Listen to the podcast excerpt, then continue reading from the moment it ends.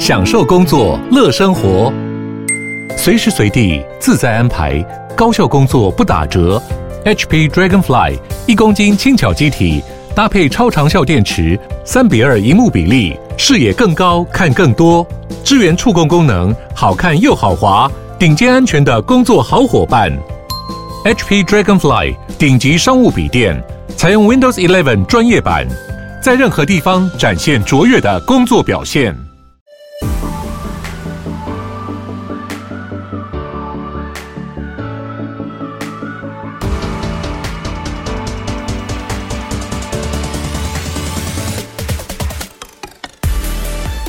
大家好，我是林克威。我是一方，今天邀请到的来宾非常厉害，他在二十三岁时创业，三十岁就创立了餐饮品牌，营收破亿，那真的是让人家非常佩服。他究竟怎么做到的呢？我们今天邀请到混餐饮集团的创办人陈永祥来到现场，来跟我们分享他的创业故事。我们欢迎他。 Hello，大家好，我是永祥。好，永祥你好。呃，永祥也是我的学弟啦，刚好也是 EI 的。 EI 的对，那我想问一下，就是可以请永祥介绍自己的背景吗？还有就是餐饮集团它旗下有什么品牌？好，大家好，我我是学企业管理出身的管理，但气管就什么都学一点，但什么都不专精。退伍之后，我就开始创业这个餐饮。我第一间是饮料店。嗯那为什么会想开餐饮？主要是因为我对于吃很有兴趣，但我不会煮，嗯但是我有那个敏锐度，知道说，哎，怎么从餐厅去观察一些细节，从装潢啊、服务到菜单到最后的结尾。好那我们目前旗下有三个品牌，混宅跟松。那目前最近是在台北大安有开一个松大安店餐酒，然后有不错的一些餐点跟酒水。嗯。好，那我们还是要话说从头一下，就是让听众如果不太知道说，就是这个餐饮集团的一个创业脉络的话，你可以跟我们介绍一下你们大概是从哪边发迹，然后当时是先做了哪一个餐饮，例如说你们是先做火锅吗？先做意大利面吗？还是什么？就是可以呃简单的跟听众朋友们介绍一下这个餐饮集团的脉络。好，我们的 Key Gate 处对 Key 哦 Gate 店是在一中商圈，那时候我们从平价意大利面起家，叫混。那时候混在开第一个月就爆红，因为有一款我们自己研发的意大利面叫橘酱爆炸蛤蜊。就那时候，其实有其他的业者也有做蛤蜊很多，可是还没有把橘酱这一块的酱汁发扬光大，所以我们就把它结合在一起。那刚好视觉上跟口味上蛮符合消费者的喜好，所以从第一个月的尾端就开始陆陆续续的定位开始增加。因为很快就开了第二家分店了嘛，其实混真的是很多一中的店家都会说它是传奇，因为它在二楼，它很不显眼出入口。然后你要怎么让吸引客人走上去是一个挑战性，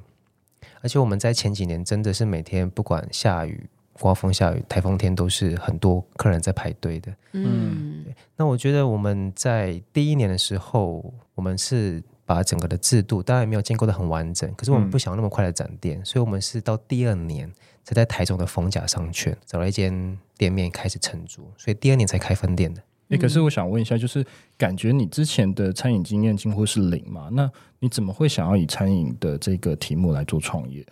可能天生就觉得从小开始就觉得喜欢煮菜？餐饮，我不爱煮菜，我也不太会做菜，我现在还在学。嗯嗯嗯，可是我对于进到餐厅那个氛围，还有整个的敏感，其实是是与生俱来的。嗯嗯，比如说我常常在大学的时候，常来台北会吃不同的美食，对，然后我就会去看，诶，它的装潢长什么样子，什么风格，那它的餐点的价位，然后口味上面是不是符合我想要的感觉？就是自己会想，诶，如如果有一天我自己开一间我自己的餐厅，它该是长什么样子，或者我该怎么样去努力，把它打造我想要的、期望的样貌。了解。嗯那也蛮好奇，就是如果嗯、呃在这样没有，例如说没有餐饮背景的状况之下，呃，餐厅的经营应该会有很多的面向嘛，例如说诶食材方面，或者是人事管理方面，或是任何定位制度啊等等，你是怎么样去研发这些东西，或是中间有没有遇过什么呃比较曲折的困难等等的呢？因为我们我有一个 partner，对，他叫建制，嗯那我们都是退伍之后出来创业，对，当然，我们从餐饮素人，因为其实我们两个都没有在正统的餐厅当过正职，对我我顶多在饮料店当过工读两个月，对，就就这样。所以从零开始到一，其实很可惜。当然，在我创业初期没有遇到导师，嗯，通常都是我们，其实消费者就是我们最好的老师。对嗯对所以我们遇到很多挫折，包括从定价，对，然后到食材的成本，其实那些我们都不懂，光排班。所以一开始是我站外场服务客人，嗯我的 partner 建制他是负责煮面，嗯对，那那时候厨房只有他一个人，然后炉台就两个，嗯哦家庭式的炉台，所以那时候你就是完全没办法想象实际遇到的跟你想的会有多大的落差，所以那时候他一个人一一天要煮上百份意大利意面大，利面啊其实他好哦煮到、强哦他煮到两手酸两周过后，他的手就发炎了。哦 Oh，my god！那那时候我们就开始争吵，因为我毕竟是营运，我必须要考量成本跟营收，我必须要让这间店活下去。但他就会说，我的身体都这样了，嗯那还能做下去吗？他要休息。对所以其实很多碰撞跟挑战是我们一开始没有预料到的。那嗯管理，其实我之前会觉得，比如说像老板的角色，你到底要跟伙伴、员工当朋友，还是那个界限要很明确？其实都是从开店之后慢慢学习的。哎，那你的答案是当朋友还是还是当当敌人？哦当敌人，这个好像还蛮有趣的。当然当地人应该经营不下去。 OK，我我的心得是，我觉得我们老板跟伙伴可以是家人嗯的关系，嗯就是当伙伴、员工他可能心情不好，他可能生病了，或者家人有状况，对，我们可以关心他，嗯有没有什么需要帮忙的地方？嗯哼可，是不会是朋友，所以等于说就伙伴不是朋友，但是就是还是会有一段美好的距离存在，就对。对。其实我在开第一间就知道说那个界限要很明确，你这样组织架因为有构什么才会有层次，你的管理上面才会有力道跟幅度。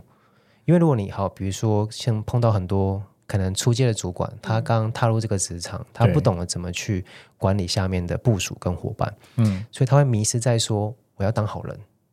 我不要去得罪同事，对，哦，我不要因为我正职可以当好朋友，突然我升主管了，突然角色不一样了，他要去管，那他觉得感情会被破坏，所以一开始出街主管都会碰到这样这样的问题两难跟矛盾点。但是是不是永远都是对立的啊、就是我我们不是讲说 partner，我们是讲说员工和老板的角色。算是两条平行线，嗯，但我们就是尽不会交力集把这它样取得稍微 close，就是稍微平近衡一点。点这样子。所以我跟主管说，其实不要陷入好人跟坏人的嗯迷失。把我事对情做好。我会跟他们是不说，其实就很简单，对跟错。嗯伙伴做对，我们鼓励他，肯定他，让对他让他有成就感。嗯，那他做错了，你一定要跟他讲说，你做错，你怎么做，我们要引导你，指导你，嗯怎么样才是对的，你对就对跟错拿捏的非常的清楚，这样就可以了。了解了解。是那有没有主管就是他真的是没有办法，他就是真的很想要当一个好人？那你会怎么样去跟他沟通？其实我们也碰过不少，嗯，那或许一个能力很强的，他不一定是一个好的领导者。对，那我们现在就是会给他不同的方向，比如说他不用当主管，他不需要去扛这么大的压力当店长好了或店经理，嗯，他可以当指导员，哦哦，他可以用资深伙伴的角色去教导新人或岗位。嗯，比如他真的很厉害，可是他不太会去管理，那没没关系，他可以去发挥他在这几年累积的职能嘛，他可以帮我们去教新人，对可以去关心新人，对，去带团队。嗯，那我觉得我们现在提供其实蛮多管道，对。让伙伴依照他的人格特质去做发展的。哎，那我想问一下，就是呃，在你创业的过程有遇到什么样的困难吗？哦，好多困 难，超多举困例难。举例举例举例，对，什么样的困难？比如说像前几年，我一直在问我自己，对，因为我觉得管一间两间，你知道那时候一间大概二十多个伙伴伙的伴员工，嗯，两间就快五十个，然后你要招募、训练、面试都是我自己来。嗯嗯那，时候问我自己说，好难哦，就是我要怎么开到时三间，间以上，十间、三十间，我光想象我都觉得我可能没有办法，因为我还抓不到那个制度诀窍的秘诀，到底怎么样去把它复制跟扩大。嗯所以我前面三年吧，都在问我自己思考一个问题：怎么从三间到三十间？所以后来就想通了，例如是怎么做呢？制度化、规模化，嗯，但规模化通常餐饮在规模化的时候会碰到很长的阵痛期。嗯，比如说像我们前面只有几件的时候是很自由的，嗯就是随便怎样都可以。店里面的菜单你想怎么吃都可以。哦你虾子、蛤蜊要放五十克、一百克，没有人会管你。嗯哦我帮可以吃饱嘛？对，对，所以可是那你知道痛点就是，不好意思，你的食材成本永远反映不出真实的情况，嗯没办法控管啊。嗯，那很多餐饮是要从报表跟数字去做管理的，你成本抓不住，你要怎么算售价跟获利，嗯跟你的商业模式？所以当我们在转制度化、规模化的时候，必须会有很多的规定。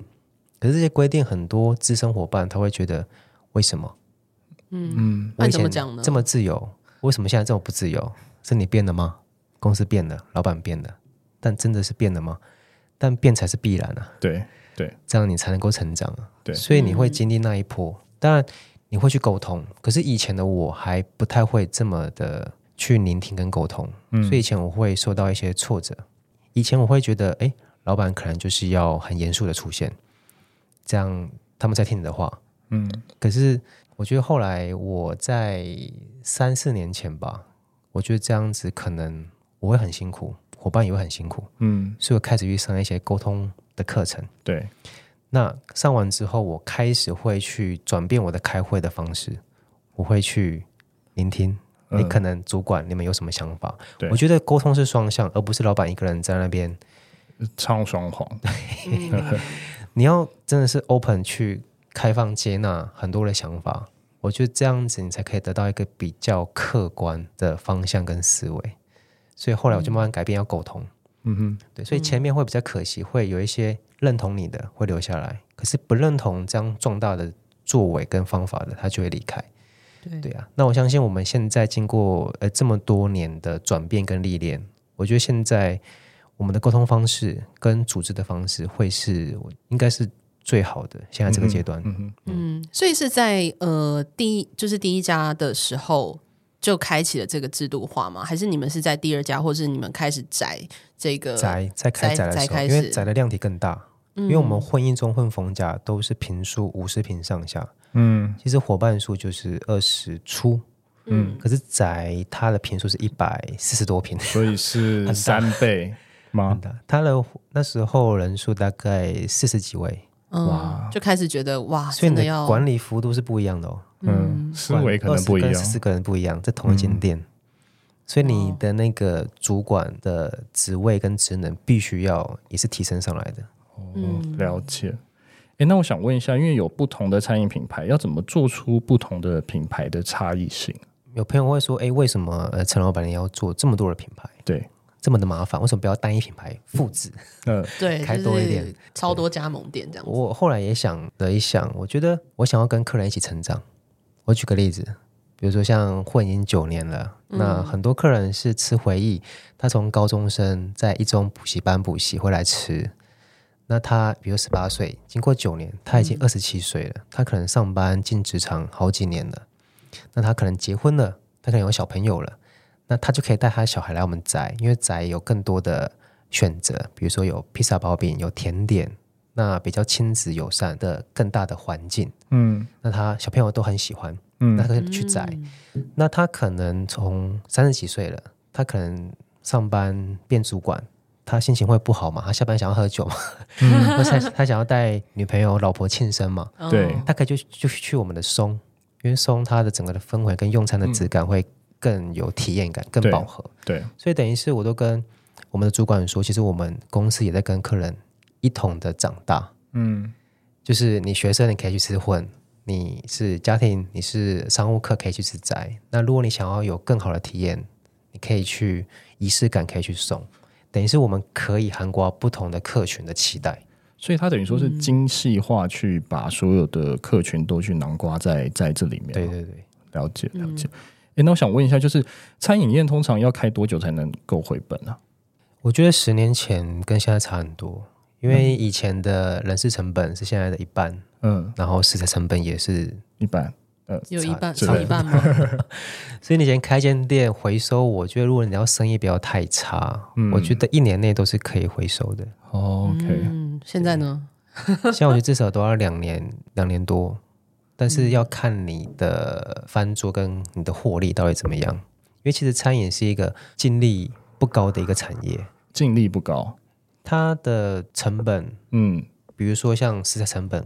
食材可能占三十到三十五，对，那人事大概是二十五到三十这个区间。嗯，那你扣完之后，你要管理成本，还有你的嗯房对租、水电，有的没的杂对支杂项，所以通常落在二十趴上下就已经很漂亮、很厉害了。比如说像王品、像瓦城，嗯，你去摊开它的财报，其实它的净利就是八趴九趴，嗯因为嗯，它当然规模更大嘛，管 管理的成本也更高。对，对啊，所以现在这个环境，你说要快速回本，我觉得很难，除非是你的装潢本来就走低极廉简风，极简，然后你想要快速回收放加盟去吸金，呃，那当然就另当别论，因为那个是赚快钱的商业模式。但我、嗯我始终还是觉得我想要细水长流了，我想要永续经营。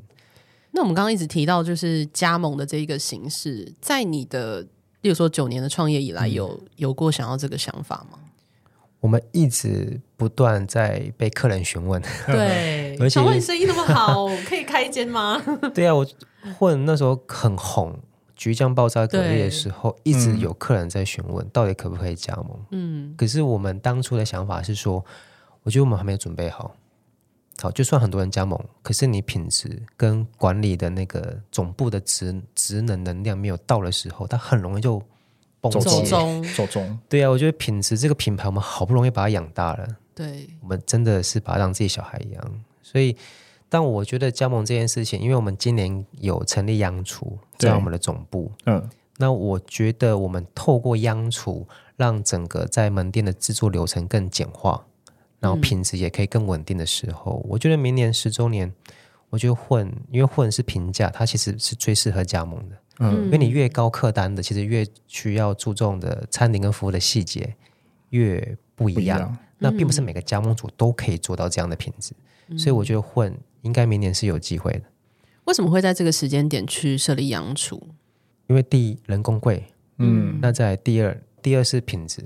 因为我们可以先把某一些酱料或是某一些前置作业先先做好嗯做好送过去，它可以现场呃再直接做调相关后续的料理的方式，那是不是可以减少备制的时间？嗯现在时间就是金钱了、人工也是金钱。嗯，所以怎么样让它精简化、更有效率，跟减轻他们在现场的负担，我觉得是壮大必须经过的嗯一个过程，过程。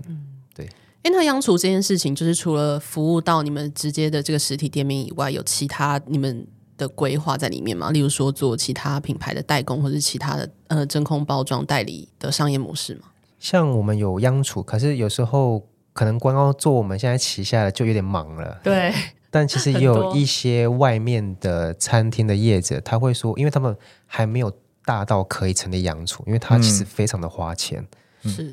所以他们会问我们说：“哎，如果我们有一些有在提供一些甜点，那是不是也可以让一些咖啡厅，嗯他们可能可以更简易的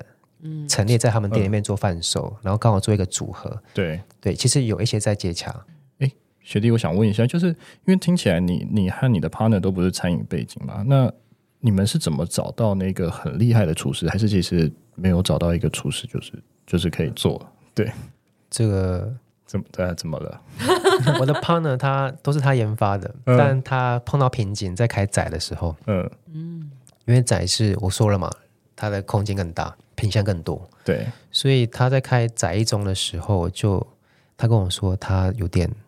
没办法，嗯他撑不住了，他觉得他的厨艺真的有限，所以从宅艺中那时候，我们开始找外部的主厨进来做研发。嗯那我必须要说，每个阶段你都会请到最适合那个时候的人才跟人员，对嗯，对，因为我们主厨其实换过好几个，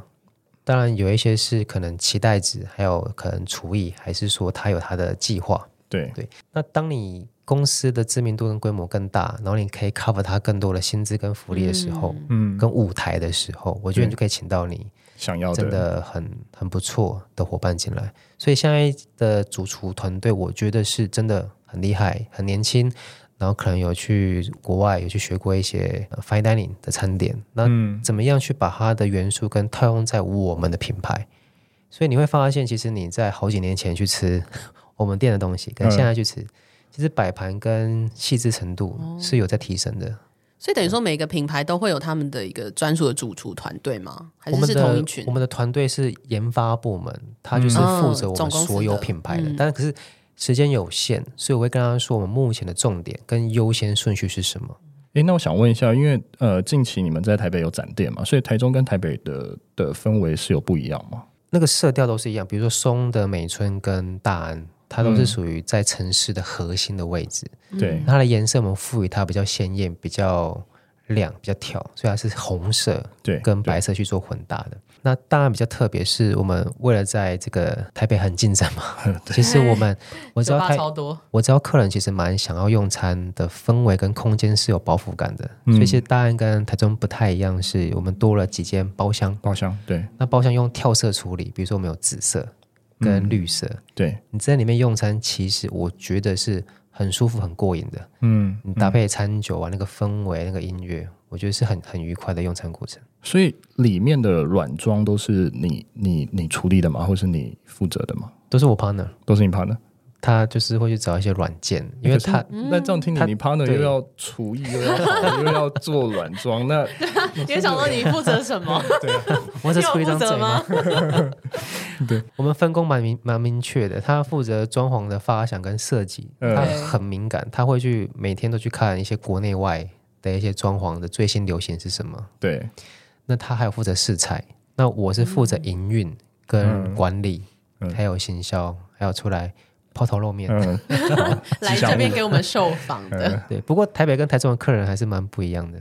怎么么说？？其实台中为什么是餐饮的大重镇？基本上台中成功，你往南往北都是都是很好的选项哎、。我好像有听过、诶哎，就是是真因为那边很真奶竞争店吗是不是也是从那里出来的？对，就是台中的餐厅，只要可以存活，嗯你要挑战其他的现实都相对简单。 OK，是因为那边提供的餐饮的店没有那么多吗？还是说是什么样的原因？台中的消费者对于价格很敏感，哦，对他可能想要是台中或者是南部的价格的区、嗯区隔带，可是 OK 他想要享有是可能很台高北品质或是更有水准的嗯餐点的内容。嗯那 CP 值会是他们蛮在意，他们想要吃饱，对，所以你东西好吃跟漂亮不一定，你还要让它可以饱足的离开这间店，满足的回去。嗯、所以价格你怎么落在一个他们可以接受，你又要有获利，又可以 cover 你的成本，又可以赚钱，嗯其实蛮不容易的。哎，那在台北大家大概的需求会是怎么样的？台北的客人他价格敏感不会这么的高，那再来是台北的客人他会比较开放。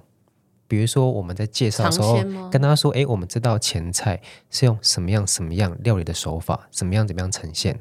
诶，台北客人觉得：“诶，听起来好很有像趣，很不错，很有趣。”他就想要试看看，他想点看看，他就不会在意他是卖多少钱，他会想要试啊。那台北的客人在点一些 cocktail 或者是红白酒的时候，他会去问，他会挑战你的外场的服务人员。哦，真的、哦他，会希望透过你跟他讲解，他可以获得一些知识，所以他不一定是来吃饭这么简单，啊 OK，嗯他是来体验的，嗯因为可能是他对于我们的期待也是到这个位置。对，对啊，所以我觉得也蛮好的，我们相互的增嗯交长流见成闻长，嗯对啊，也可以让我们的服务伙伴可以更加的去精进自己。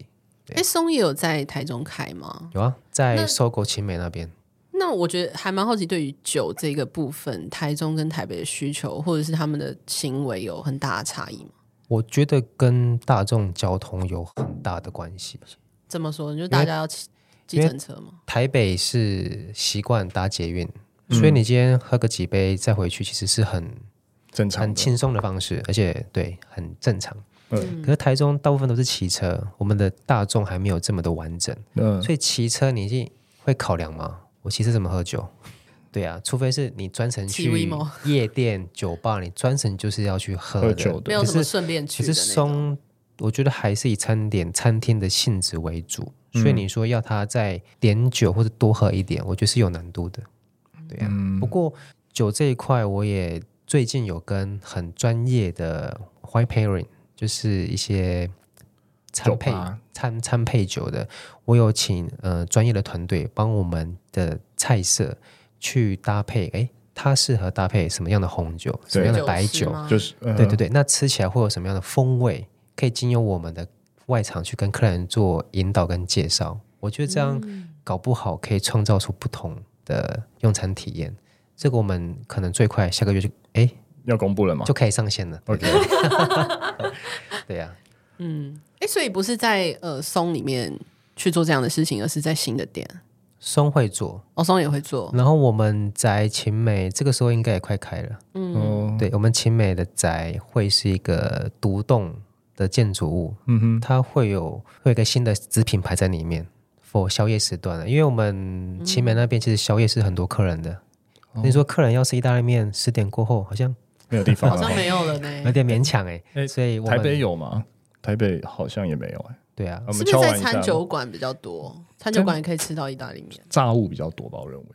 所以宅秦美在宵夜时段会有一个新的品牌，非常令人好啦，敲完期待在台北也开一下，好不好？ 对啊，来来来，台北造福一下，对造啊福造福一下台北的顾客，这样子。对，我也蛮想问一下地点这件事情，就是为什么会选择在西门，而不是其他，例如说新一区、东区啊这些地方因为宅西门是在四年前开的，二零一九， ？OK，呵呵所以那个时候还没有松，也没有其他的品牌，就混跟宅。嗯，那以为什么会选宅来台北，主要是当初我们宅的客单比较高，餐点比较丰富，我觉得比较可以符合商圈的模式。那宅的客群又是以年轻跟很多的观光客，嗯，然后学生，所以那时候怎么选，好像西门当初的商圈人流是最符合它的。嗯，对啊嗯，哎，那我想问一下，你会想要去做其他料理吗？或者类似日本料理啊、台菜啊等等的？会啊，这个我们我都跟伙伴说，我们集团的文化最重要就是创新，对跟别的餐厅最不一样就是创新。所以每所个以国家的那个都要试一次啊虽。然我们是就是我们虽然是做意大利面起家，嗯可是我们对于其他的，比如说可能烧肉啊，嗯还有一些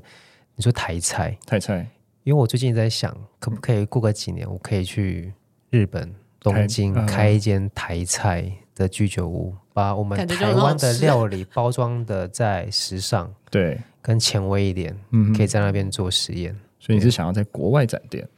我觉得先台中先扎稳了才会去。嗯，对啊，我还是希望稳扎稳打。 还是希望每一间店到现在台中 开始。对、嗯对，今年今年第二季台中会有一个新的品牌，会在嗯客单在会在网上嗯哼嗯哼。高一点。这样所以你就一定要在台中测试过之后，才要去其他地方，就对了。毕竟台中是我们大本营啊好了，嗯哎我了们解的。我们的哦资台中源，很那我个们的资幸源福都在台中了。对嗯啊，好，那呃，我想还是要回归，就是想问一下，就是呃，选选址好了，我们怎么去看？就是选址，你怎么会去挑到？假如说今天选址啊，或装潢，它是有一个一定的比例是可以 cover 掉，还是你要怎么知道说这这样的模式是会成功的？你是说租金吗？租金还有装潢，因为刚刚还没有在录音的时候知道，可能一间店可能到破千万的装潢。嗯，对。那这样怎么去评估？假如说，因为因为我们看很多餐厅，它大概就是就像你说的，就随便装就可以开了。对啊，它是怎么样去评估的？好，首先是在地点店面。对，我创业之前前几年，我会觉得我们开在二楼都可以开成功了，所以地点好像不会像外界所说的，就是 location location location， Location 对，没有没有这么的夸张吧？嗯，可是到了这一两年，我觉得哎，真的哎真的就是 location 呢、嗯哎，真的就是人流很重要，所以为什么大家就算百货商场抽十到十五，对你还是要进去？对，就是人流，嗯就是即刻效应。因为去百货，就算你真的很难吃，或是真的没那么好吃，可是我找不到东西吃，就没是座位经过啊就是会进去嘛。对，所以商圈很重要。那再来是租金好了，因为好的商圈租金就高嘛。嗯对。可是通常以前会说在十趴上下，不过目前所有的除了大安真的刚开，而且嗯租金真的很、很贵很贵，嗯， 其他我们都落在三趴到五趴。哦，是租哦，租金的比例。所以我认为说，其实租金它的占比，你尽量好五趴到十趴，我觉得是一个比较健康。嗯那你就自己算一下，好，比如说今天我找这个点，租金是二十万，嗯，那你就要确保你开的这个餐厅的一个月营业额至少要两百万吧。对，好，那你这就就算一下10%，你的客单多少？你的客单如果是两百，那你一个月要做一万个客人，你做得到吗？好，如果你的客单是一千好了，嗯你只要做两千个客人，所以你的客单会影响你的来客数、跟对翻桌，还有你的定位。所以你自己算一下，如果你觉得 OK，你再租；而如果你觉得你只是卖一个客单五十块的面包、五十块的甜点，你要支撑两百万的营业额，那或许这个点就对你来说太勉强了。嗯，OK，好，谢谢陈老师今天的讲解。这是提供给那个想要开开开店店的这个听众朋友们。对啊，你就自己抓一下，了解，哎，那刚刚讲到店面嘛，对不对？因为其实二楼其实真的是蛮跳桶的、嗯，那呃，还有什么样的考虑因素呢？因为你们是不是没有在百货公司有有有店？为什么没有进驻百货公司？就不想给他们抽 这么多。 之前有纯粹是这很样就全台湾从南到北所有的百货应该都找过我们了，嗯，对，只是我们他之没有给前你一些我们我们之前都会觉得我们不一定要进去，嗯，所以我们会开一个不可能的数字给他们，哦啊， ，OK 接受我们再哦谈， ，OK 啊，不接受就算了，这样，对对对？那你们没有想要做一个专门否百货公司的品牌吗？还是可能是因为之后会如果你做要进百货，你的中评价你只能进美食街，哦，可是我们觉得我们对于品牌的用心跟投入，它应该要值得更好的位置。没错。那你要进到它的正常的餐饮的柜位，那你的客单一定要高，因为它至少是抽十、十二。那你自己算一下，如果你五百块给抽十到十二，跟一千块抽十到十二，嗯你的获利，对，你可以算得出来的。所以我们之前没有进去，也没有那么积极，是因为我觉得我们的还没有到一个漂亮的客单的区隔带可以进去。那了解目前我觉得松是蛮适合的，所以如果有一个好的百货的业主嗯或是好的条件，基本上我们是可以谈的。在这边先就预告一下是宣告宣告一一下，如果有的 厂大家商来找想来， 就是对请联络其实其实陈老宅板。也宅也很适合啦，嗯因为宅到现在它的客群非常的稳定，也嗯跟百货的客群有蛮重叠的。哎、可是我想问你，刚才讲到十到十二趴，就跟你的租金是一样的的 range 啊，那为什么没有办嗯法去、去百货设设柜呢？因为我们现在我刚刚说了嘛，我们嗯的、没有办法在一正正常的店面，我们的现在除了台北比较贵的店面之外，嗯我们的租金占比是三趴3%到对五对趴， OK OK，所以再更十到低一十二点还是我们的一倍。好，我了 解好。哎、那我其实也蛮好奇，就是你们是怎么做行销的？我们以前因为团队还不够多，嗯，对，所以我们通常开店有一个传统， 就是我们会邀请我们旧的客人来当我们的 VIP 招待会，就是请嗯他们吃饭。对比嗯如像开逢甲，还有后来宅一中、西门、新竹都是一样的，嗯还有松也是。我们会在我们比如说旧的品牌，会让老顾客去报名，可以当我们的招待会的 VIP，我们就请他们来这边吃饭，吃我们新品牌的餐点，然后体验，也让我们去诶、可能去模拟跟演练一下。嗯嗯对，那所以我们以前行销就只有开新店的时候会做招待会，嗯还要请一些呃 KOL 网红或者 KOC 对，来来做第一波的曝光，可是后面几乎都没有在做了，因为我们都是靠口碑行销。嗯，就是客人哎，他觉得，比如说像混一中好了，嗯，我们那时候没有什么预算去做行销， 所以是 所以都是哎，客人吃完他觉得哇，这间店好酷哦，怎么可以开这么隐秘的，好像是一中的秘密基地嘛？ ，OK， 他就会一直带朋友来，而今天带你去跟、去一间很酷的地方，很酷的餐厅。嗯哼，哎，我在想，就是你们的设，就是店面的设置，可能也有很大的关系，就是会引起他们想要剖，或者是想要呃跟其他人介绍的这种欲望吗？有，就是我们以前会比较走大家定义的完美，对比，如说像婚姻中当初还没有工业风，才刚要流行而已，我们就用工业风的布置。嗯，那餐点也很吸睛嘛，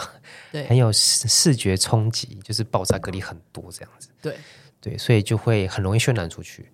对，那后来宅也是走比较森林系，就是很多植物啊，你可以拍照拍的美美的，而且很多婆婆妈妈很喜欢。嗯，他会觉得他这边拍照，哇，好像回到自己学生时时期嗯期青春岁月，对那种感觉。哦那后来到了松，它的红色又是一个非常跳的颜色，嗯拍照都是非常有视觉的。可是我觉得我嗯们去，比如说泰国，还是去一些欧美，它其实也有很多很漂亮、很很嗯好拍照的餐厅。嗯，可是我们比较不会用完美去说它，嗯，因为我觉得你用完美餐厅就好像定位在它只是好拍照、好拍照好打不卡。好吃这样可子。是我们的对于餐饮跟服务的要求跟用心，其实做的很多。嗯，对呀、了解。OK，、哎、那我想问一下，就是我想要问帮高雄的朋友问一下，就是高雄哪时候，就是南部哪时候会可能会去展店？我我我的 IG 常常收到私讯，哎张凡 那个可以来台南吗？还是嘉义啊、高雄啊？嗯，对呀、我后来被讲到，我真的想了，那所以是最近会去 烦会去到开就，是够了没？我觉得呃，明年二零二五年是有机会的， OK，对呀、我觉得我们应该会准备好，拭目以待。好，真的要期待。对啊、可是所以嗯，因为既然都要去到台南、高雄了，所以我希望不要说只是一年开一间，对我希望可 Yeah 能去就是可能好几间，对啊，嗯去把这个管理成本跟整个幅度可以再做到更好一点。哎、那我想问一下，就是做餐厅的人会有很迷惘，一定要可能拿到米其林，或是做到一些呃，可能是入围啊，或是得奖嗯之类的、这样的一个氛围嘛？多多少少，如果你是主厨，你对是真的有在类似的餐厅研究嗯实习过、工作过，嗯，然后对自己的厨艺是有一点信心的是，嗯，你应该都会向往。对啊，像我们的主厨，他也会有这样的想象嘛。嗯，那对于我们集团的经营者，当然就会想要替他圆梦，是只是目前我们以前的实力，我觉得研发的细致度，我们都在进步跟成长。所以你说中平价这种大众的品牌，然后复制化连锁的，我觉得以前我们比较不会去想这么多。可是我觉得松大安，比如说它的餐跟酒，还有有听说有很多的外国的客人都会专程去吃。太强了。我觉得松大安或许或许我们可以努力，嗯，对啊，可是不会说想要摘星这么的有挑战性、挑啊。战，嗯，对啊，我觉得餐盘或者是我们可以做到，可以让大家对我们这样的东西是有经过检验。嗯，对啊，嗯我觉得也也是被可以认证去过去努力看看的。哎、那我想问一下，呃，这样的流程是什么？你要去报名，你要去提案，或是你要请秘密客 来参访吗？你你知道吗？因为我很很好奇，其实其实我也不太清楚，因为嗯毕竟我也没有得 过。你也不知道怎么做，但 是对，但我觉得其实大家你可以去看一下榜单，嗯然后其实每个人都可以去吃看看，不管是必比登还嗯，是餐盘还是拿新的，我觉得对于标准，大家心目中都会有自己喜欢的跟自己不喜欢的，嗯对，啊。那我认为说，对于经营者来说，你不要把自己压力这么大，说一定要拿怎么样怎么样的，对我觉得至少把事情做好，对，事情做对了，我觉得就就好机了机会自然就会来了。对啊、所以我不会去说好像要有什么样的标准啊，还是流程啊，我觉得就把自己的事情好好的顾好。好，那最后也想问一下，就是混在，比如说二零二四年或二零二五年有什么样的规划？就是除了您刚刚有提到说第二季会呃在台中展店，以及就是会有做代工跟呃洋厨加或者是真空包等等的之外，有什么样的规划吗？是今年是十周年，嗯，我觉得每一件事情，你要不管是感情还是对事业，还是你的人生历练，十年其实都是一个检视跟回顾一个很好的时机点。嗯嗯，所以今年我们要办没有办过的，我们要办十周年运动会。好酷 哦！对，我们现在伙伴也快三百，哎，三百多位了嘛。嗯对啊，我们想要也办一下全明星运动会。 ，OK，好， 好棒哦！所以要在哪里办？运那个体育馆，对啊，就是要包场，欢迎你们来当我趣们味竞主赛，持人什么。好有趣哦！对啊，然后也会有新品牌嘛，然后也会开放内部加盟。就像刚刚说的 OK，混如果有机会的话，我希望是让内部的伙伙伴有意愿的话，了解，嗯，有的赚钱的生意先让自己人赚嘛。对啊，对如果他们有意愿的话，我觉得是可以尝试的。 OK，好。那就今天非常高兴邀请到混餐饮集团的创办人陈永祥来到现场，来跟我们分享他的经营策略以及创业故事。今天内容就到这边，谢谢大家，谢谢。谢谢，谢谢拜拜拜